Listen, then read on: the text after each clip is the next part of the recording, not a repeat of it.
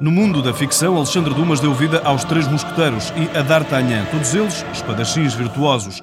Mas é também da pena de Alexandre Dumas que nasceu o Conde de Monte Cristo, que deu no filme da vida de Joaquim Videira, um especialista português em espada. Gosto da preparação da vingança. Consegue fazer a sua vida em função dessa vingança e, e levá-la e concretizá-la. Joaquim Videira, admirador da história de Dumas, Joaquim Videira não se move por vinganças, apenas vitórias com espada e obedecendo a um código de conduta. Torna o desporto nobre, desde a saudação, o cumprimento do adversário, o respeito pelo adversário, o respeito pelo árbitro e existe sem dúvida um fair play muito grande, os atletas respeitam-se bastante.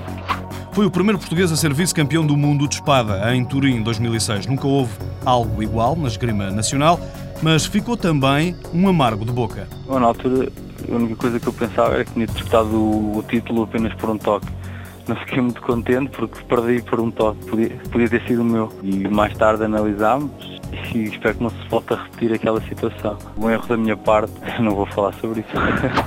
Não fosse uma distração deste homem nascido em Viseu há 25 anos, estaríamos agora a falar de um campeão do mundo, mas ainda vai a tempo. A carreira de atirador só termina, em média, aos 40 anos. Formado nos pupilos do Exército, lá conheceu a esgrima e fez amizades que ficam para sempre. É licenciado em Engenharia Eletrotécnica e de Computadores e ainda estuda Gestão do Desporto.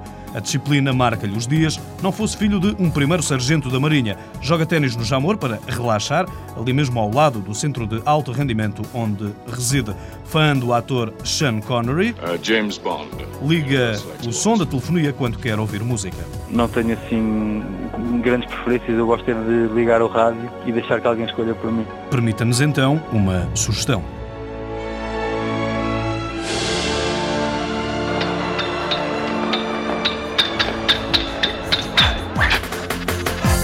Joaquim Videira, primeiro do ranking nacional de espada, vice-campeão do mundo em 2006, venceu a Taça do Mundo em Sydney em 2006-2007 e, por várias vezes, foi campeão nacional individual.